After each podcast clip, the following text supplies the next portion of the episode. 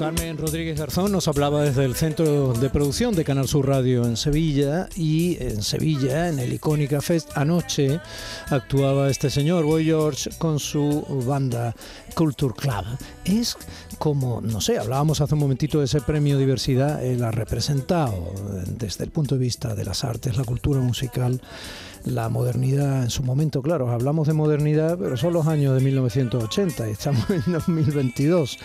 Tendríamos que redefinir la modernidad. Eso le vamos a preguntar hoy, dentro de un rato, a quien ha sido elegido Premio Nacional de las Artes Plásticas, el malagueño Rogelio López Cuenca, que eso seguro que se lo sabe, como otras tantas cosas que pasarán hoy. ¡Ay, aquellos años 80!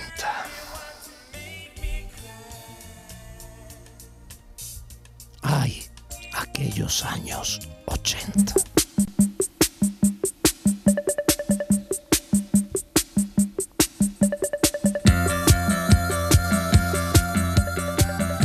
Esto es lo que hace la cultura con el terror, ¿no? Con la guerra, con la tristeza, con el vacío, con la desesperación, con la sangre derramada hasta el punto de empapar la tierra.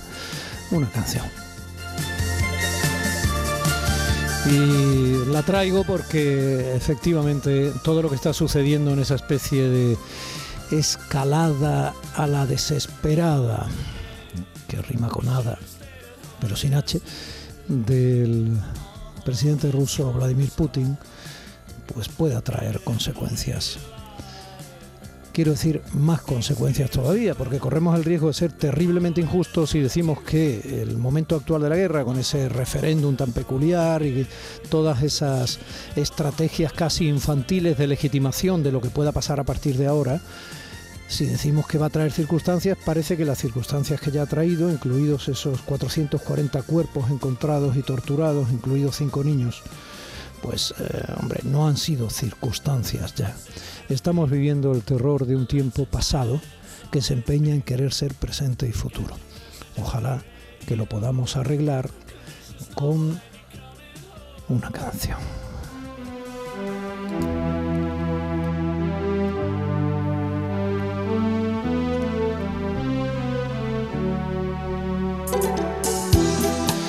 Cancioncillas de los años 80 como este Wonderful Life de Black, Vida Maravillosa, que no es desgraciadamente la que tienen muchos, muchas. Y no es que uno sea muy gilipollas por querer arreglar las cosas a base de canciones, pero lo contrario, ni funciona ni es mejor. Claro, que hay que defenderse de las tiranías y de las locuras y de ese ejercicio de saludar al líder por miedo con un eterno sí a todo, que es tan humano y que provoca circunstancias tan atroces. Claro que hay que defenderse, claro. Chelo, usted me ha mandado una carta preciosa. Eh, usted me eh, pedía que habláramos de ese problema. Supongo que usted le salpica directamente o a algunos de sus hijos, porque me dice usted que está en una edad en la que ya no controla redes sociales o, o, o en fin, eh, algunas historias de internet y tal. Nunca es tarde, pero en todo caso recibir una carta de puño y letra sigue siendo un impacto emocional. Usted dice frases muy bonitas y le agradezco muchísimo la valoración y el tono. Supongo que como usted habrá muchas personas del otro lado. Esta semana hemos estado celebrando, si es que eso se puede celebrar, el Día contra Alzheimer. Y hemos hablado de personas mayores, de viejos, como decía Serrat. Pues eh, nosotros lo vamos a hacer también en este programa y cómo se ceban en las personas mayores quienes de manera fácil las utilizan para sus intereses particulares, incluso delincuenciales, ¿no?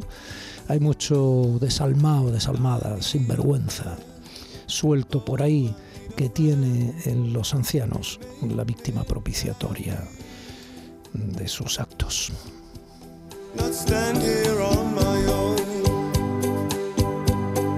No sé si me dará tiempo a hablar o no de ese problema de los ocupas que eh, dice algún juez incluso, lo he visto en algún medio de comunicación, que está perfectamente defendida la ciudadanía ante ese problema en el Código Penal. Yo tampoco lo tengo tan claro. Y sé que eh, estamos viviendo una especie de guerra civilismo teórico donde eh, los ricos son asquerosos, los pobres son todos buenos, el que no es rico es pobre y es miserable, el que no es pobre es rico y no puede ser de una clase media normal o de, quiero decir, todo es un juicio inmediato, extremo e intencionado. Y por lo tanto hay como problemas que afectan solo a privilegiados y problemas que eh, solo pueden defender los pobres. La capilaridad de una sociedad imperfecta como la nuestra impide que eso sea racional. Así que cuidado con los populismos, vengan de donde vengan, porque además probablemente mañana nos amenaza uno en Italia.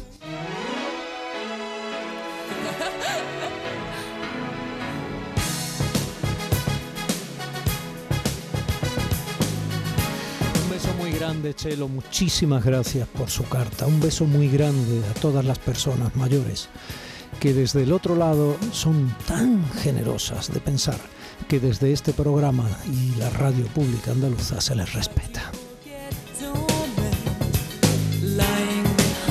Vamos a empezar ya porque Cristina Nogales está mirando el reloj como diciendo, yo hasta qué momento tengo que estar aquí manteniendo la tecla arriba para que desde Málaga hagan el programa para Andalucía. Bueno, pues Cristina, un beso con la tecla arriba.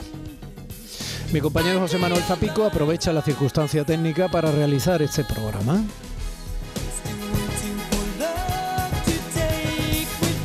Mi compañera María Chamorro y mi primi que anda un poquito eh, malilla, pero se va a solucionar en nada. Mi primi Sanz andan en la producción y en las redes sociales.